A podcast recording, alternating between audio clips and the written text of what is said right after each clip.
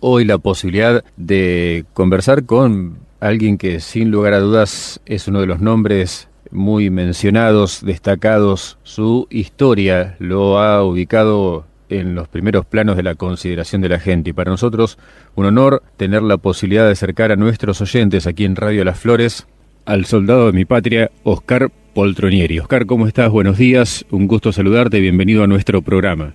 Bueno, muy buenos días y a ustedes, las audiencias, eh, gracias por llamarme, por ser los 35 años de, la, de nuestra guerra. 35 años, Oscar. ¿Cómo se ve a la distancia todo lo que han vivido por aquel entonces? ¿Cómo se ve hoy? ¿Qué visión tenés hoy? Bueno, hoy, este año me han llamado de todos lados. He estado todo, como tres días llamando y llamando y llamando todo el día. Ayer también. Y hoy vamos a hacer hoy, a las 8 de la mañana, acá en el regimiento, en la salida de nosotros cuando salimos del regimiento. Claro, lo juntamos todo acá. ¿Los movilizaron a ustedes el 8 de abril? Nosotros salimos el 12 de abril nosotros acá del regimiento. Ajá. Pero lo hacemos hoy. Bien. ¿Cómo fue enterarse de la noticia, Oscar? ¿Cómo la recibieron ustedes cuando les llegó la notificación que tenían que alistarse para partir para el sur? Nosotros éramos soldados ya destruidos, ya hacía un año que estamos. Clase 62. Claro, y nosotros ya estamos por salir. El día 12 de abril nosotros lo vinimos a la casa. Y ese día lo, lo, cargaron a los, a los camiones y, lo fuimos a Malvinas a las 6 de la mañana, salimos del, regimiento. ¿Fueron directamente a Malvinas o estuvieron algunos días en el continente, allí en el sur, Oscar? No, no, no. Eh, fuimos directamente a Malvinas porque estuvimos en el Palomar, estuvimos en el avión de Hércules y después de ahí fuimos a Río Gallego y de Río Gallego agarramos un avión, tuvimos el día ahí, allá a Malvinas llegamos el día 14 de abril. Para ubicar a los oyentes, ¿estás hablando del Regimiento 6 de Infantería? Sí, Regimiento 6 de Infantería, General Viamonte. General Viamonte, sí señor. Hoy eh, está sentado, estaba acá el regimiento y ahora está en La Pampa, en Tuay. Sí, es cierto. En el predio donde estaba el regimiento, ¿qué hay ahora, Oscar? ¿Hay algún...? La gendarmería está. Ah, está gendarmería. Después de la gendarmería. Y ahí ustedes van a tener el acto en la jornada de hoy. Sí, la jornada de hoy nosotros estamos, vamos a hacer un acto ahora a las 10 y media de la mañana. Y después tenemos loqueada ahí también que los muchachos estaban haciendo locro anoche. Ah, muy bien. ¿Cómo fue enterarse de la noticia personalmente, no? ¿Qué sentiste cuando sabías que ibas a Malvinas? Bueno, cuando vimos en el avión, lo enteramos ahí cuando faltaba 15 minutos para aterrizar el avión en Malvinas había un capitán de que comandaba el avión, que el avión ese era el, el Tango 04, sí. el presidencial. Y le habían sacado los asientos y nosotros teníamos sentado una una en el piso y, y, ahí empezó a hablar el comandante y, y nos dimos cuenta que era verdad porque lloraba y dijo que él se regaba su vida del aire trayéndole cosas, cartas, todo lo que nos mandaban la gente ahí lo dimos cuenta que era de verdad, porque lo dijo el, el, comandante, lo dijo que todo lo que hemos desarrollado durante el año en el ejército, todo lo que aprendimos lo tenemos desarrollado en el campo de combate. ¿Y cuando llegaron al archipiélago, cuando llegaron a las islas, eh, cómo fue la llegada? No, cuando llegamos, lo primero que hicimos, cuando bajamos, lo abrieron las dos compuertas, la puerta de atrás y la adelante, y lo hicieron largar por, una, por un colchón inflable y decían que estaban los enemigos ah, enfrente y entonces lo hacían caer para uno para el lado y para el otro lo hacían tirar en el piso. Y bueno, y después tuvimos, eh, un día estuvimos ahí en al lado del aeropuerto, armamos carpa todo al lado del aeropuerto y al otro día salimos caminando para, para el otro lado del pueblo.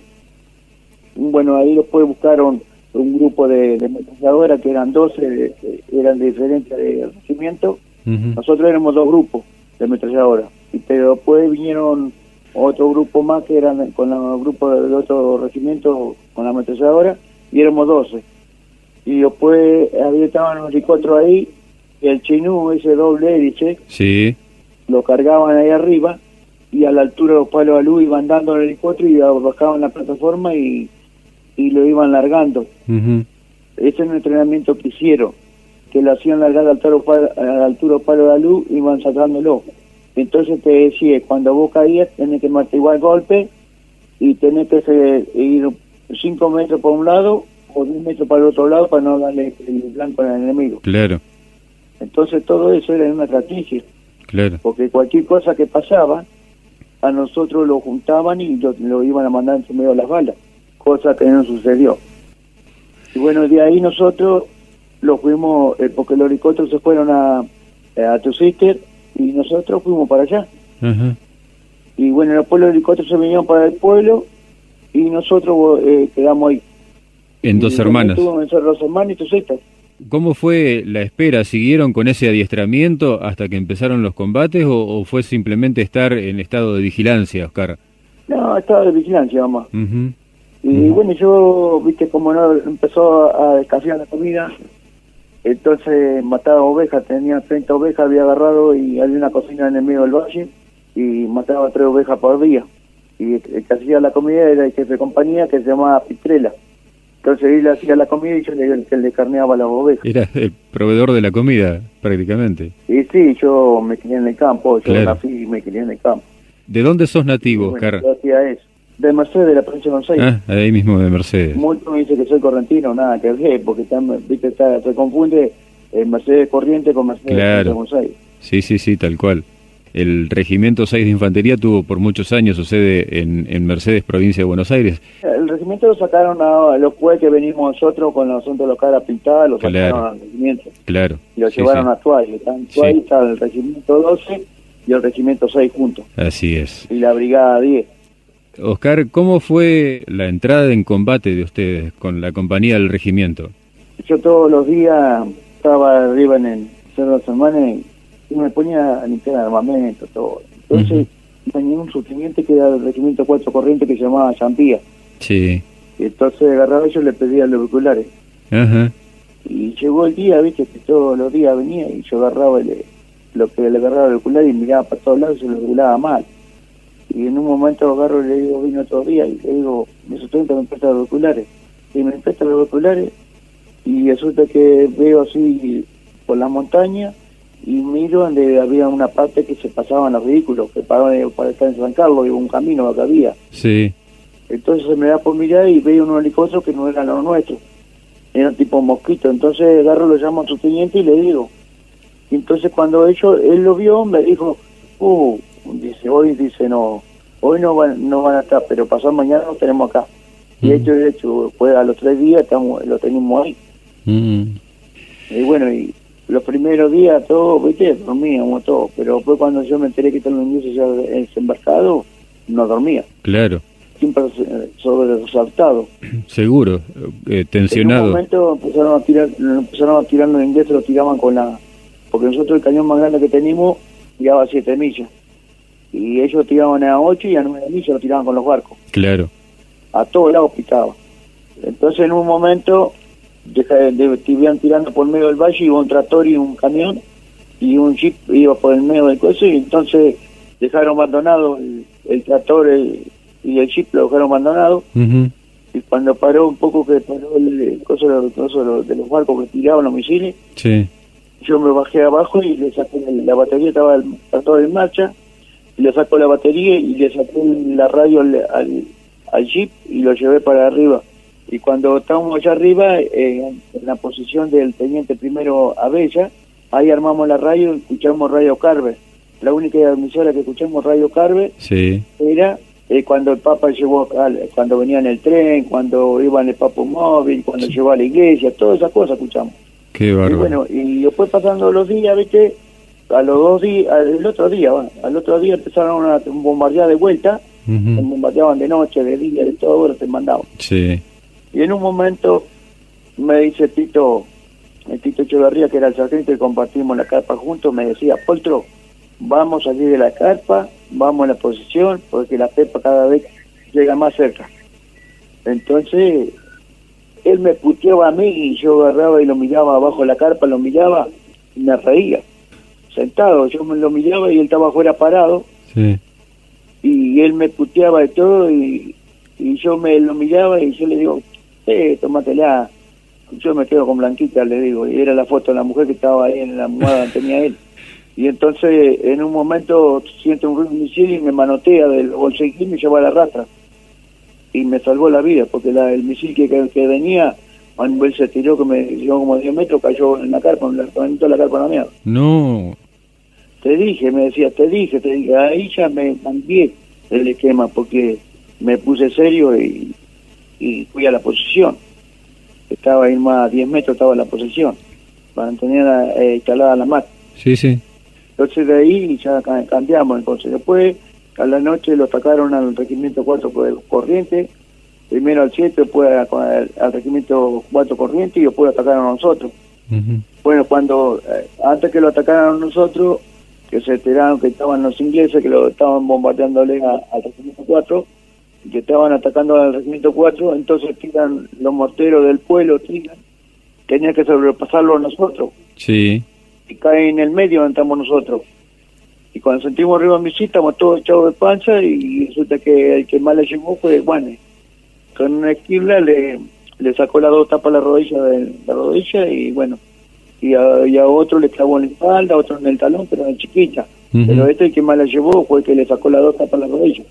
Y le hicieron un torniquete y lo llevaron al pueblo en una camilla. Y, bueno cuando llegó allá al otro día fue así porque había perdido mucha sangre. Claro. Ese es el primero. Y después al otro día lo ese mismo nosotros a, la a las seis de la mañana lo atacan a nosotros. Y cuando lo atacan a nosotros arriba lo bajan a al Uberger se le traba la tiró tres tiros y se le trabó y, lo bajan cuando lo bajan a mí me agarró una separación que los quería bajar lo quería bajar a todo. Entonces le digo al sargento y al, subteniente que se fueran, porque ellos tenían hijos y yo no. Entonces, y me decía Esteban, mira puesto que te van a matar, ¿eh? ¿eh? y yo lo miraba así a mi, mi subteniente, le digo, usted me, usted me enseñaron, me enseñaron a usar el arma. Entonces agarraron, le digo, ustedes vayan, le digo que yo me quedo. Porque si yo eh, no me quedaba, lo mataban a todos nosotros de atrás. Entonces, ¿qué pasa? Yo lo sostenía a los ingleses con la ametralladora, de mientras que le tiraba y me le movía de, eh, de una al otro. Ellos parecía que era una compañía y estaba yo solo con la, con la ametralladora. Y esa estrategia era lo que me dieron a mí con el helicóptero. Decían que tenemos 5 metros por un lado o 10 metros para el otro. Entonces, ellos para ellos era una, compañía que había ahí. Estaba yo solo con la ametralladora sosteniéndolo y no lo dejaba, eh, estamos arriba y no lo dejaba asomar a ellos, y mientras que mis compañías se desplegaban. Entonces, como ellos no podían avanzar, entonces retrocedieron para atrás porque me iban a tomar tipo abanico. Entonces yo ahí me pude que y me fui a, a, a Tucíter y Tucíter Montelondo. Y en Montelondo hice un repeche con un teniente primero que es infantería marina. Y bueno, había como más de 50 soldados y eran mezclados. Y estaba con un cabo primero y yo y yo estaba con la, justo llegaba con la metizadora. Y el teniente primero de infantería marina me dice, soldado, venga usted que tiene la mata, me dice, acompáñenme, dice que vamos a ir acá, dice que están tirando el tiro. Y fuimos para ver, para ver si eran los nuestros que estaban tirando tiro para apoyarlo. Sí. Y eso de cuando íbamos llegando hasta 200 metros, otros se quedaban agazapados ahí y nosotros avanzamos yo y él. Cuando avanzamos yo y él, me dice, soldado, quédese acá. Me dice, no, le digo, desde primero, le digo, avanzo yo primero, le digo, usted quédese acá cubriéndome. Bueno, él me quedó cubriendo y yo seguí con la ahora. Cuando llego, cuando estaba en ello, eran los ingleses que estaban esquiando y, estaban descansando y tiraban tiro por el parte.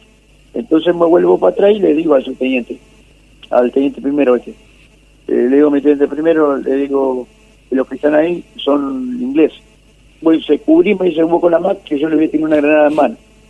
La granada en mano la tenía que dar cinco segundos. Y no le dio los cinco segundos.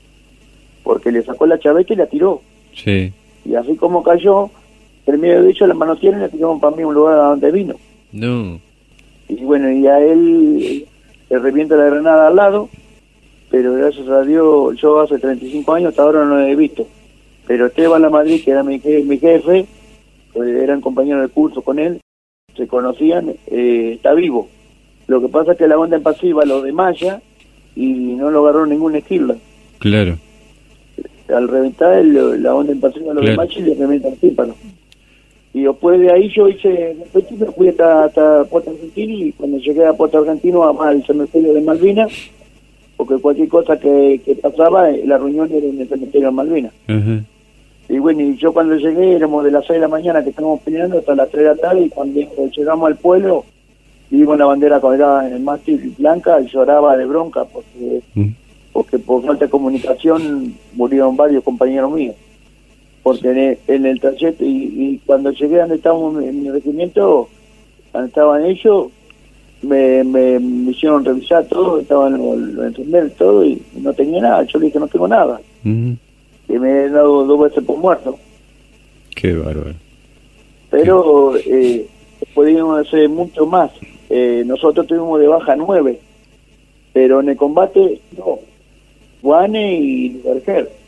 Y después cuando, cuando los cinco cuando venían retrocediendo, sintieron un río misil y se metieron en un pozo y, y caí en el pozo ese y los mataron cinco. Los otros dos mueren en la cocina en el pueblo. Eran misiles en el pueblo el primero de mayo, hay un misil en el pueblo y ahí los matan con la cocina, a Ochoa y a Aguilar. Porque hay un soldado que de acá, Luna, Valvedare, Rodríguez que era de Rocatere, ese que murió, esos son los que murieron en Malvina. Sí. Lubecer, Juane, eran en total nueve. Y Ochoa Aguilar que son de acá, uno de de Mercedes, estaban acá. Oscar, eh, ¿cómo fue el, trato de los ingleses cuando los tuvieron prisioneros? No, los trataron bien a nosotros. Los trataron bien y después cuando subimos, lo sacaron armamento, todo, entregamos, entregaron el armamento, pues yo el armamento mío no lo entregué, el armamento mío sigue todavía el Malvina ahí enterrado. Tengo la, la y tengo la, tengo la pistola enterrada en Malvina. Pero cuando entregaron cosas lo trataban bien ya lo que trataban mal eran los oficiales oficiales que trataban la tira y se metían entre nosotros para que no, no lo maltraten. Porque que, esa que hacían, lo buscaban a ellos y para ir a buscar a la, gente que estaba muerta. Claro. Para integrarlo, porque hay varias fosas ahí en Malvinas. Me contabas de, la situación en la carpa y del trato que tenías con el sargento. ¿Era con todos los cuadros así? Eh, ¿Tenían un trato, ustedes que eran, eh, digamos, soldados de la clase anterior, de la clase 62, tenían un trato más...? Éramos todos uno, éramos todos uno en combate, yo en el Malvinas éramos todos uno. Todo lo que hacían, todo para uno. Éramos todos para todos, no para uno, sino para todos. Sí, sí, sí, sí. Yo lo que hacíamos, lo que hacíamos todos para todos. Y éramos todos unidos, éramos lindos, no teníamos rencor con ninguno. Al contrario hoy y le doy gracias a ellos, que ellos son nuestros maestros, son los que lo enseñaron a nosotros caminar en el campo, le enseñaron a armar una carpa, le enseñaron un montón de cosas que si nosotros no enseñaba a nuestros maestros, nosotros eh, nos eh, mataban a todos, no, no venimos. Mm. Gracias a ellos yo aprendí a manejar la ametralladora, a tirar y a mantenerla como tenía que hacer. Si nosotros cuando entramos, ustedes cuando entran, eh, yo les doy un ejemplo a ustedes, cuando ustedes entran al colegio, tienen su maestra y su maestro. Sí. Y entran a la escuela y, entran uno. Hoy ustedes saben leer, eh, saben leer, escribir y todo. Y terminaron la carrera del estudio ahí adentro y bueno, esto es igual. Sí, sí. nomás que el entrenamiento de, los, de los militares, ellos entran desde cabo, hacen la carrera hasta su villa mayor y bueno, y ellos capaz que el periodo ese que hacen ellos y terminan, por ahí terminan y se van, y no hay ninguna guerra. Nosotros justo entramos, entramos en esa clase, hicimos un año en el servicio militar y justo cuando estábamos por ahí, armó la guerra de, la Malvinas. Eh, porque el soldado se prepara para una guerra. Claro, sí, sí, sí, te, entiendo porque yo también fui colimba, más acá en el tiempo, pero fue colimba.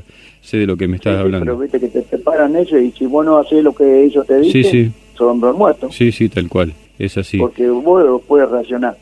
Reaccionar no puedes cuando te pasa una cosa como esta, porque de mientras vos no, no, no das bolilla. Claro. Le tipo, ya esto me dicen esto, lo otro, pero bueno, tocó a nosotros, fue diferente.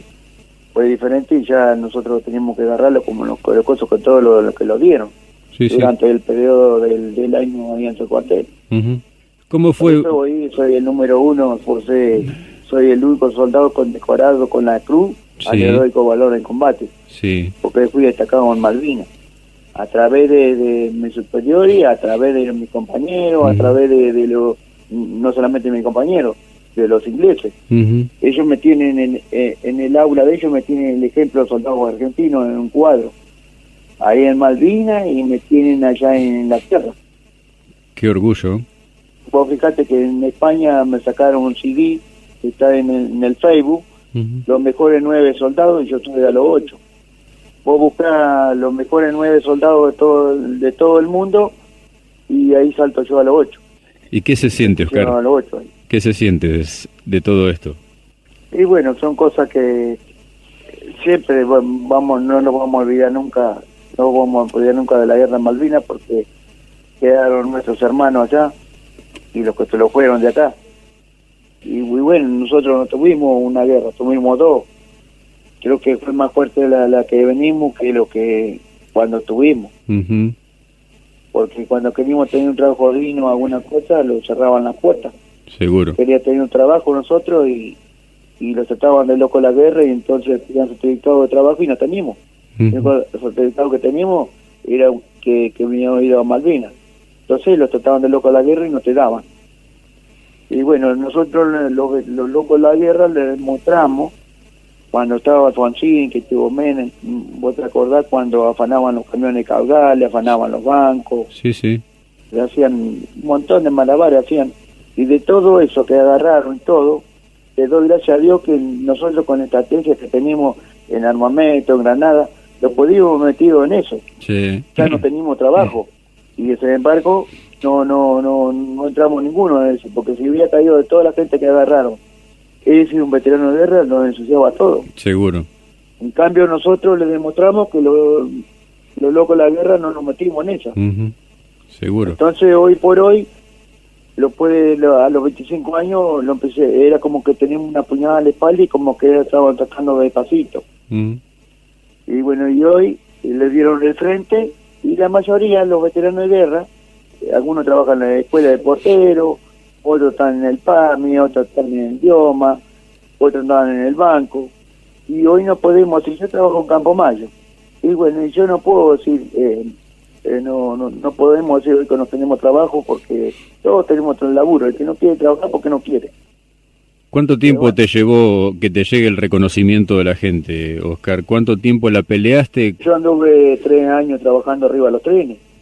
Después yo entré, entré porque a la Serenísima trabajé 17 años, porque el que me hizo entrar ahí fue Juan Carlos Mareco. Y bueno, yo estaba en el tambo no Rivera con mi tío, iba a trabajar los trenes, iba a trabajar los trenes a vender Camonía, todas esas cosas. Y cuando estábamos Alfonsín, nosotros no existíamos. Cuando estaba Alfonsín tuve que meterme de prepo al Congreso de la Nación, porque en el Congreso estaba había un papel que había salido, una ley que, que lo iban a pagar mi sueldo y lo tenían encajonado. Sí. Entonces yo fui al Congreso y vinieron como 600, vinieron de todos lados en colectivo vinieron y, se bajaron y empezaron a venir por todos lados las calles. Y yo entré con, la bandera y lo encaré al, policía que estaba en la puerta, lo encaré con el asta de la bandera y le dije, ¿usted tiene hijo? No. Bueno, por hacer porque yo voy a entrar. Y lo encaré con el asta de la bandera. Y entré adentro, los diputados, los senadores me, me trataban de todo, medio bonito y me querían meter preso. Y yo le dije que entre 10 minutos ellos no buscaban el papel, entraban adentro y, rompían todo. Y entonces agarraron, dice que, dice que va a ver, dice que son mentiras. Bueno, fíjate por la ventana, le gustaban los votos como hormigas afuera. Ya no me habían ganado a, a, la policía antes que se pusieron.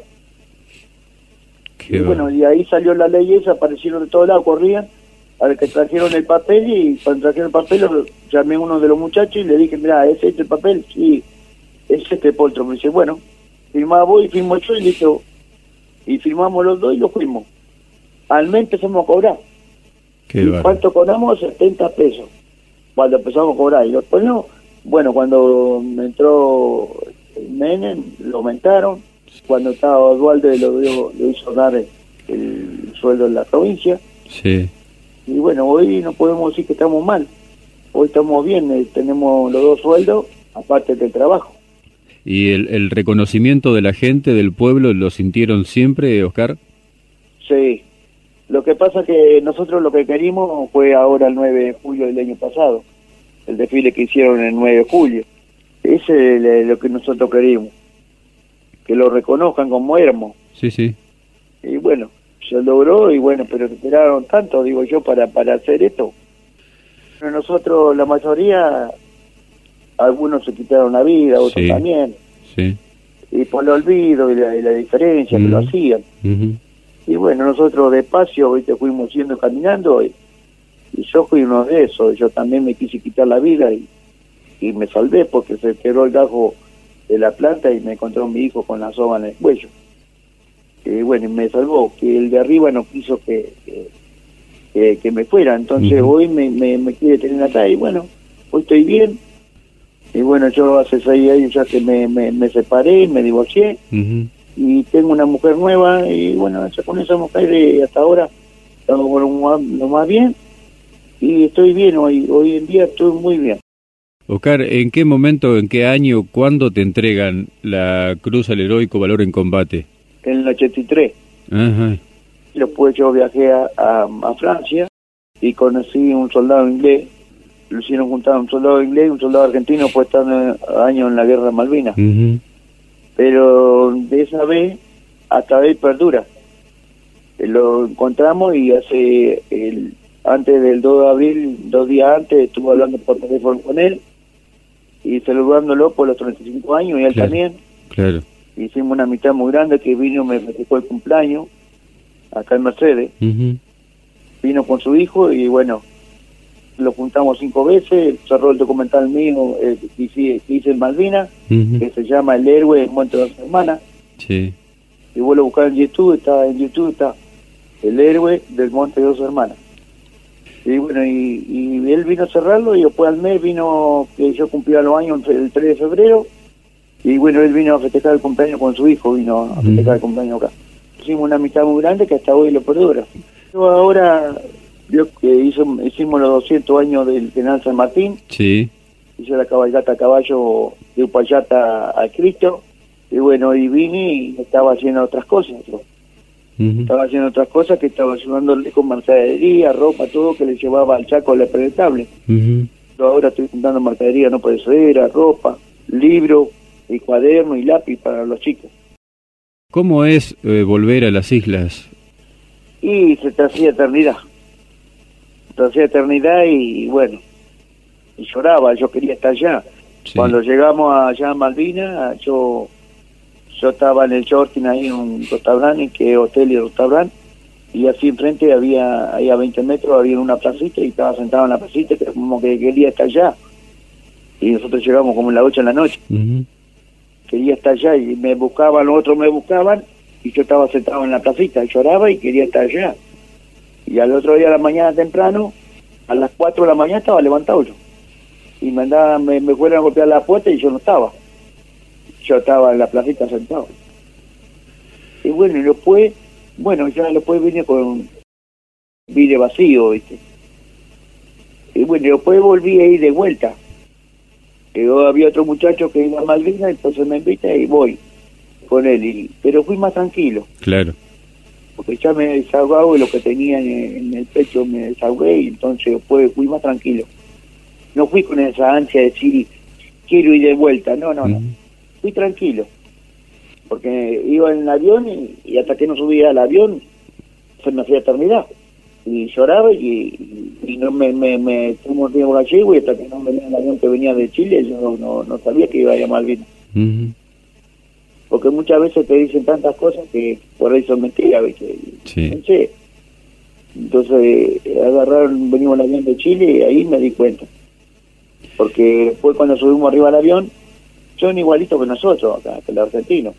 Porque le dijimos al comandante si lo podíamos firmar arriba del avión, lo dijo que sí, que no había problema. El de la, aerolínea argentina lo dijo que no, siendo que son de los nuestros. Sí. Y los chilenos cuando fuimos arriba corrieron la gente para otro costado y nosotros íbamos filmando arriba del avión. Y cuando llegamos allá, lo primero que hice lo hice la tierra. Y la gente me saludaban como que me conocían hace años. Claro y eso me tienen en, el aula, me tienen, me tienen en el aula el ejemplo soldado argentino.